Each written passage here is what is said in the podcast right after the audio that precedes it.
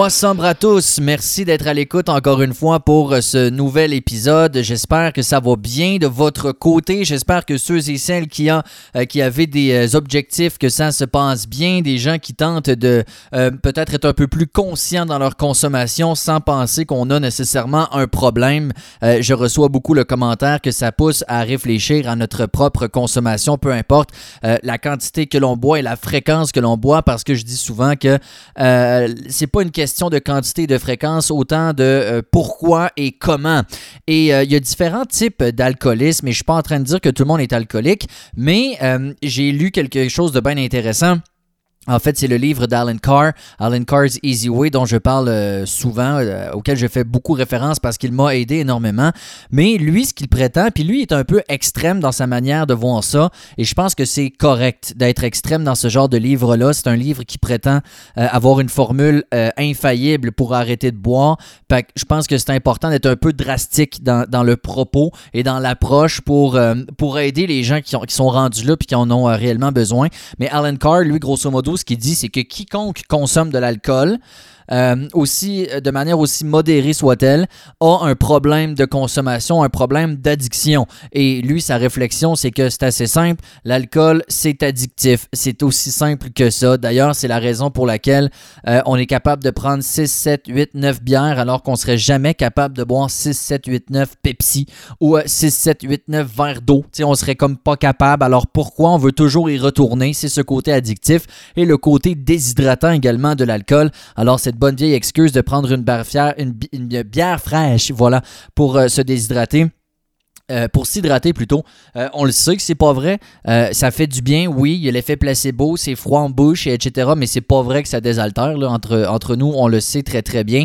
Alors, il y a différents types d'alcoolisme, comme, comme je le disais. La science, on aurait identifié à peu près 4 ou 5. Ça dépend de ce, que, de ce que vous faites comme recherche. Moi, ce que j'ai trouvé, c'est le type jeune adulte, donc des gens qui ont un taux relativement faible de toxicomanie, donc d'autres substances, pas trop de troubles mentaux, pas trop d'alcoolisme familial. C'est souvent euh, ce que j'en comprends, des jeunes qui, à une certaine époque de leur vie, euh, boivent beaucoup. Et c'est, on se le cachera pas quand tu es un jeune, tu arrives à la fin du secondaire, tu arrives au cégep. on n'a qu'à penser aux initiations dans les euh, cégeps et dans les universités. C'est des beuveries. Euh, on se pète la face là, quand on est au cégep. On dit pas tout le monde, pas tout le monde, pas tout le monde. Mais on s'entend que ça fait partie intégrante de plusieurs personnes dans leur euh, cursus post-secondaire. OK, disons ça comme ça. Ça ne veut pas nécessairement dire que c'est des gens qui ont des problèmes et qui vont continuer à boire de cette façon-là toute leur vie, tu sais. Alors, il y aurait ce, type-là. Il y a le sous-type aussi, on dit antisocial, donc tendent à être euh, au milieu de la vingtaine, commencer précocement à boire régulièrement, avoir des problèmes avec euh, l'alcool. On dit que c'est des gens plus souvent qu'autrement qui viennent de familles où il y a des problèmes d'alcoolisme et autres. Euh, j'essaie de voir, je suis lequel, moi. Je pense, ça me ressemble un peu, ça. Quoi qu'il n'y a pas de gros problèmes d'alcoolisme dans ma famille.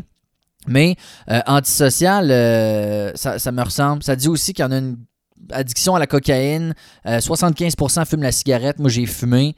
Euh, plus du tiers de ce sous-type-là qui recherchent de l'aide pour leurs problèmes d'alcool. Alors, ça peut me ressembler.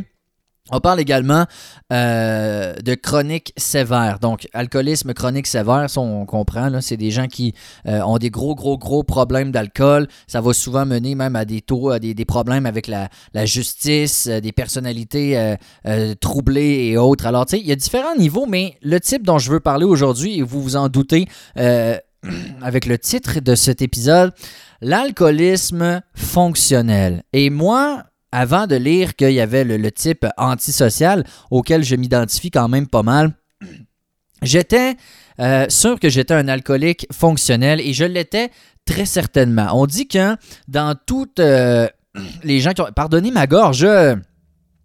Parmi tous les gens qui ont des problèmes d'alcool, ça représente à peu près 20% On dit que les alcooliques fonctionnels, c'est typiquement des gens d'âge moyen avec un emploi stable et une famille. Et on dit qu'environ euh, un quart va faire une dépression au courant de sa vie et que 50% seraient des fumeurs. Pourquoi je dis que je, je me considère comme étant un alcoolique fonctionnel, c'est que je, suis très loin, j'ai toujours été très loin des stéréotypes et des idées préconçues qu'on se fait des gens qui ont des problèmes euh, de consommation. Si on peut imaginer des gens dans des euh, logements crades euh, qui travaillent pas, des drapeaux du Québec avec des feuilles de marijuana de, de dans les fenêtres. tu sais, je veux pas tomber dans un stéréotype, mais c'est ça pareil. Tu sais, des gens qui, qui se lavent pas, qui ont pas d'amis, qui sont tout seuls chez eux puis qui font juste boire. Tu sais, puis alors que moi, j'étais pas du tout comme ça. Je n'ai jamais eu ce genre de problème-là. J'ai toujours eu euh, beaucoup de gens autour de moi, beaucoup d'amis. Euh, j'ai toujours été euh, à peu près toujours en couple. J'ai une belle carrière également. Ça fait dix ans que je travaille en radio. J'étais animateur de foule pour une équipe de la LHGMQ. j'ai été porte-parole pour une campagne pour Centraide. fait que, tu sais, je suis directeur de la programmation, j'ai un poste de cadre bel appartement, j'ai deux voitures, j'ai un enfant avec qui ça va très très bien. Euh, fait que tu sais, tu te dis, j'ai pas de problème, tu sais, ma vie va très très bien. Je suis très loin justement de ce stéréotype du gars euh, couché sur un banc de parc avec son 40 dans un sac de papier. Et c'est pourquoi l'alcoolisme fonctionnel est aussi difficile à identifier parce que c'est souvent des personnes qui fonctionnent normalement. Donc, à la maison, on paye nos factures. Moi, j'ai jamais eu de problème. Bon, évidemment, quand j'étais jeune, un peu plus, les billes de téléphone euh, étaient peut-être payés avec un peu de retard. Mais sinon, tu sais, pas de problème financier. On paye nos factures, on remplit nos, euh, responsabilités, on se présente au travail. Tu sais, une vie, là, une vie normale, là, tu sais. Mais est-ce que ça empêche qu'on boive trop? La réponse, c'est non. Donc, c'est souvent des personnes qui, et j'en faisais partie, ne se doutent pas tout de suite qu'ils ont un problème parce qu'ils se disent ma vie va bien. Mais ta vie peut bien aller en consommant trop. Trop, ça ne veut pas dire se saouler en te levant le matin au Jack Daniel et ne pas travailler de la journée et être seul dans un 1,5. C'est pas ça, trop boire, évidemment. Alors, c'est des gens qui souvent vont continuer pendant des années à consommer d'une manière qui leur semble adéquate, mais de plus en plus, on se réveille, puis hein, et plus tough un peu. Comment ça? Comment ça est-ce que les lendemains de veille sont plus tough que quand on était jeune? Ben, une des raisons, c'est qu'inconsciemment, notre corps s'adapte à l'alcool. On finit donc par en boire toujours de plus en plus. Mais ça paraît pas tant. Tu sais, je veux dire, quand on était jeune, un six-pack, euh, t'étais chaud noir, là.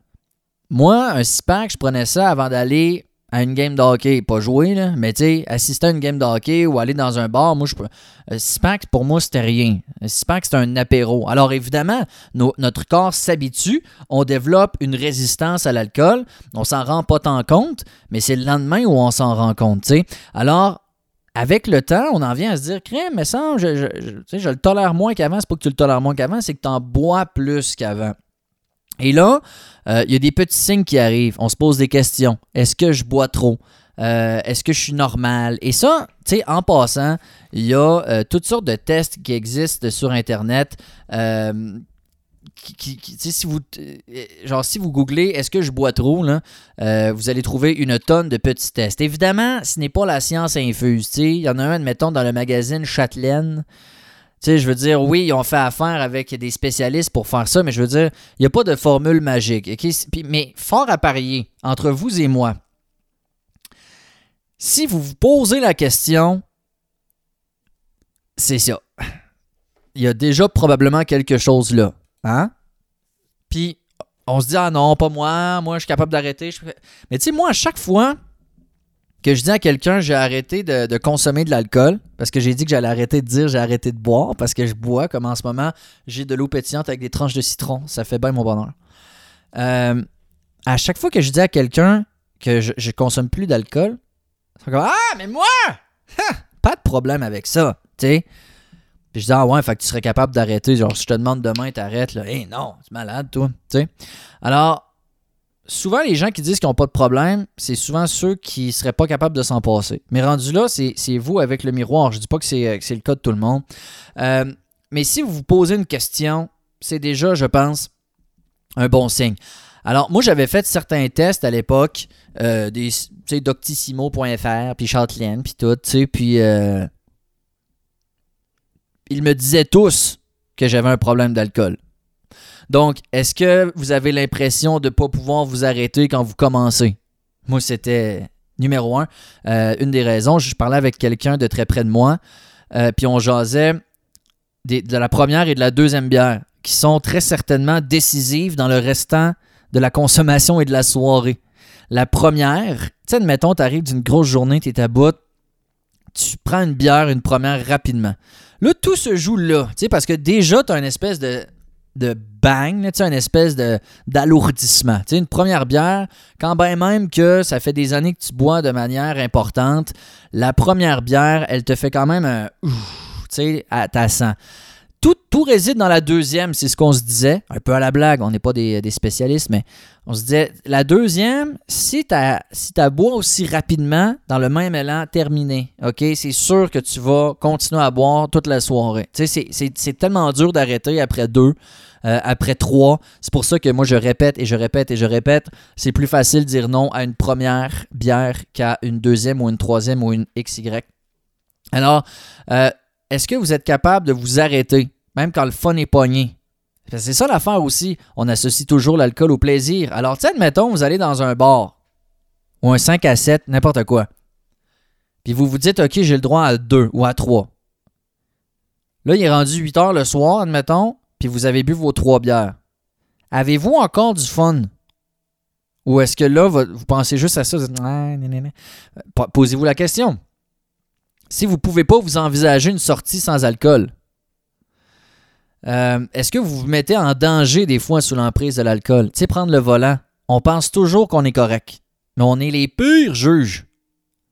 Il y a une, espèce de campagne qui a été faite dans le temps des fêtes. Euh, un organisme qui débarquait dans des parties de bureau avec des, euh, des éthylomètres, donc des ballons. Puis posait la question aux gens T'es-tu correct pour chauffer? Les gens disaient Oui, oui, je suis correct pour chauffer. Faisait souffler, pète la ballonne. Non, évidemment, c'était pas la police, donc c'est pas grave. Les gens disaient hein, mais, mais le trois quarts des gens qui pensaient qu'ils pouvaient. Je dis le trois quarts, mais j'ai pas le chiffre là, mais une, majorité des gens qui pensaient être capables de conduire ne l'étaient finalement pas. Pourquoi? Parce que suffit d'une seule bière ou d'une seule consommation pour, euh, pour altérer son jugement. On prend des risques. Est-ce que vous avez des fois des, euh, envies irrésistibles, des cravings comme on dit? Est-ce que votre premier verre arrive de plus en plus tôt? Est-ce que vous tolérez mieux l'alcool qu'avant? Est-ce que vous avez déjà essayé d'arrêter de boire, mais vous n'avez pas été capable? Ça se peut, ça. J'ai fait une entrevue avec Sophie Durocher, puis elle disait J'essaie des fois de le faire, puis elle a dit après deux, trois jours, l'appel euh, est trop fort. Je dis pas que Sophie Durocher est, une alcoolique, là. je dis pas ça. Mais ça arrive, ça, des fois. Puis moi, ça m'est arrivé, je sais pas combien de fois, de me dire OK, j'ai un objectif cette semaine, euh, je bois pas. Puis là, arrive le mercredi, quelqu'un t'appelle Hey, match d'impro à microbrasserie. OK, j'arrive. Fait que c'est des choses comme ça. Mais il y a des questions pour ce qui est de, de l'alcoolisme fonctionnel. Là, je m'adresse aux gens qui ont une vie sociale, une vie professionnelle, une vie familiale, le tout semble équilibré. Moi, une des choses que je trouve qui est le plus révélateur pour peut-être allumer une lumière sur votre consommation, est-ce que quand les gens évoquent votre consommation d'alcool, ça vous met en colère? Est-ce que ça vous gosse? Est-ce que ça vous agace? Je trouve que c'est révélateur quand même. Moi, je me pognais toujours avec ma blonde à cause de l'alcool. Ça fait combien? Tu trouves pas que tu en as bu assez? Euh, me semble que ça suffit et ça me mettait tellement hors de moi. Puis avec du recul, je sais pas pourquoi. ben, probablement parce que je le savais qu'elle avait raison, puis que j'étais pas capable de, slacker ma conso. Ça, me frustrait. Je me disais, t'es pas ma mère, euh, j'étais un grand garçon, etc. Alors, est-ce que si votre chum ou votre blonde vous dit, hey, me semble t'en as assez bu, est-ce que ça vous frustre? Est-ce que vous ressentez parfois de la culpabilité? Le lendemain. C'est souvent le lendemain, hein? Ou le soir même, vous dites quelque chose que vous n'auriez pas dû, etc. Est-ce que vous ressentez le besoin de boire un verre pour vous sentir mieux? Après une journée stressante, pour décompresser? Est-ce que c'est un réflexe? Et d'emblée, est-ce que vous vous êtes déjà dit qu'il faudrait que vous arrêtiez? Ou que vous slackiez? Est-ce que vous vous êtes déjà dit que ce serait raisonnable pour vous de réduire votre consommation? Et comme je disais, déjà là, si vous vous posez une question, je pense que ça lève un flag. Et loin de moi l'idée de passer pour quelqu'un qui dit Vous êtes tous des alcooliques graves sévères. C'est pas du tout ça. Et déjà, on en a déjà parlé, la consommation contrôlée, ça se peut. Ça se fait très bien. Boire de manière raisonnable, ça se peut.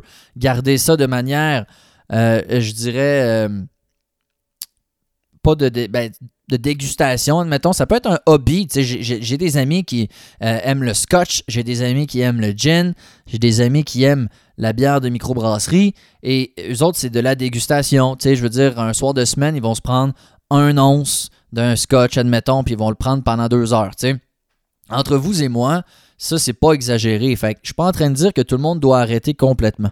Ceci dit, ce que j'essaie de dire, c'est que c'est pas parce que vous avez une bonne job, une famille avec qui ça va bien, vous avez une vie sociale, vous faites du sport, euh, vos finances vont bien, ça veut pas dire que vous êtes vous avez pas de problème d'alcool. C'est ça que j'essaie de dire. Comment, comment s'en sortir? Maintenant, si on a des questions, puis on se questionne à savoir est-ce que oui ou non, j'ai un problème d'alcool? Premièrement, il faut être franc avec soi-même. Puis ça, c'est ce qui est le plus tough. Hein?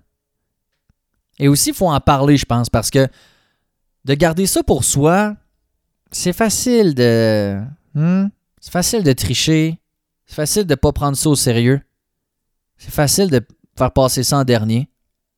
Alors, parlez-en à des gens que vous aimez, des gens de confiance, des gens bienveillant envers vous.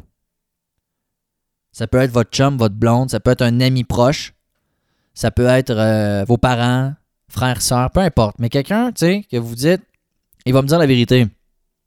Et posez-lui la question. Qu'est-ce que tu penses de ma consommation d'alcool? Puis pas de même euh, en deux bouchées de dog, là, tu sais. Hey, sais, euh, prenez ça sérieusement. Il y a quelque chose dont j'aimerais te parler. C'est que, tu sais, je me pose des questions sur certaines choses, puis j'aurais besoin de l'avis de quelqu'un en qui j'ai confiance, puis, tu sais, c'est important pour moi. Fait que, tu sais, mettez un contexte quand même, là, que c'est important ce, que vous, de, ce dont vous voulez jaser, puis demandez, euh, demandez à la personne. Trouves-tu que des fois je l'échappe? Trouves-tu que je bois pas mal? Moi, j'ai jamais fait ça parce que j'étais le premier à dire déjà que je buvais plus que tout le monde. Mais je pense à plein de gens qui m'auraient dit Ouais, ouais, Rémi, tu commences tôt, là. Ça, commence pas mal tôt, puis ça finit pas mal tard aussi, puis pas capable de t'arrêter. C'est sûr qu'on m'aurait dit ça. Après, il faut l'accepter. C'est dur sur l'orgueil, la fierté. Euh, ça prend une bonne dose d'humilité pour se faire dire en pleine gueule par quelqu'un qu'on aime Je pense que tu bois trop. Ceci dit, c'est pas fataliste. Ça veut pas dire que tu es fini parce que justement, on n'en est pas à être des, alcooliques sévères. On est fonctionnel. Fait que vous avez déjà une belle vie, là. Fait c'est pas fataliste de devoir dire ouais, OK, peut-être que je l'ai échappé puis c'est surtout pas grave dans le sens où c'est pas que vous êtes faible, c'est pas que vous êtes spécial, c'est pas non non, c'est c'est normal, tu avec le temps, plus tu consommes une substance addictive, plus tu deviens addict. Tu sais, je suis pas un génie quand je vous dis ça. Alors, parlez-en à quelqu'un que vous aimez. Tenez-vous un journal intime de, consommation. Et là aussi, il faut être franc. Moi, j'étais le pire menteur sur mes consommations. Puis j'en ai déjà parlé. Je disais, je vais te prendre deux pintes. OK, pas plus que deux pintes, mais je prenais de la 10% ou du vin d'orge à 12-14% Tu sais, entre toi et moi, c'est pas deux bières, ça. Deux bières, c'est deux canettes de Budweiser. Ça, c'est deux bières. OK? Deux pintes de 12% c'est pas deux bières. Alors, soyez francs. Et tenez-vous un petit journal intime de vos consommations, puis évaluez. Évaluez. Il y en a qui disent, puis tu sais, pour ce qui est du nombre de consommations par semaine, euh, pas tout le monde s'entend. Il y en a, bon, Éducalcool va dire euh, pas plus que 3 pour les hommes par jour et 2 pour les femmes mais un max de 15 euh, par semaine. Alors, on ne boit pas tous les jours. Puis bon, fait que, tu sais, d'hiver par semaine, on est pas mal là-dedans. Selon, euh, selon.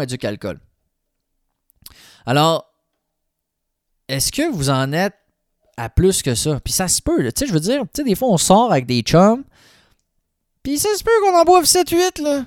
Tu surtout si on commence tôt, ça arrive, ça aussi, là. Début d'après-midi, gosse dans le garage, écoute un peu de musique, euh, on jase, prend une coupe de bière, mettons trois dans l'après-midi, après ça, le souper arrive, trois autres bières, peu de vin, la soirée. Tu sais, ça. Moi, je suis pas gêné de dire que j'ai bu souvent plus de 12 consommations par jour. Euh, mais certain. Puis admettons qu'on dit que c'est 10 par semaine. Ben, vous avez bossé en une journée. Alors, tenez-vous ce, journal-là, ne serait-ce qu'une semaine ou deux, avec les vraies quantités. Puis essayez pas de moins boire parce que vous marquez les verres. Là. faites, votre vraie vie. Là. Et euh, allez-y. Et je pense que ça peut déjà vous donner une idée.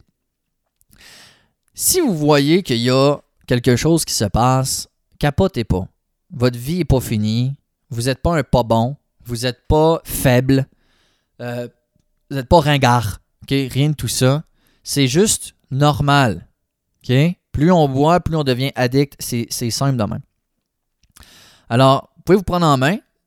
Je vous invite à écouter l'épisode qui parle de consommation contrôlée versus arrêt complet. Parce que dans la consommation contrôlée, ça se fait. Comme je dis, euh, pour résumer un peu cet épisode-là, ça prend un plan. Donc, il y a une femme qui disait le, le, 3, 3, 3. fait que pas plus que 3 jours par semaine et 3 consommations max par fois. Donc, 6 consommations par semaine. Mais ça prend un plan, comme n'importe quoi. Vous voulez vous acheter une maison, vous voulez partir en voyage. Euh, si vous n'avez pas de plan, ça ne marchera pas. Là. Vous ne partirez jamais.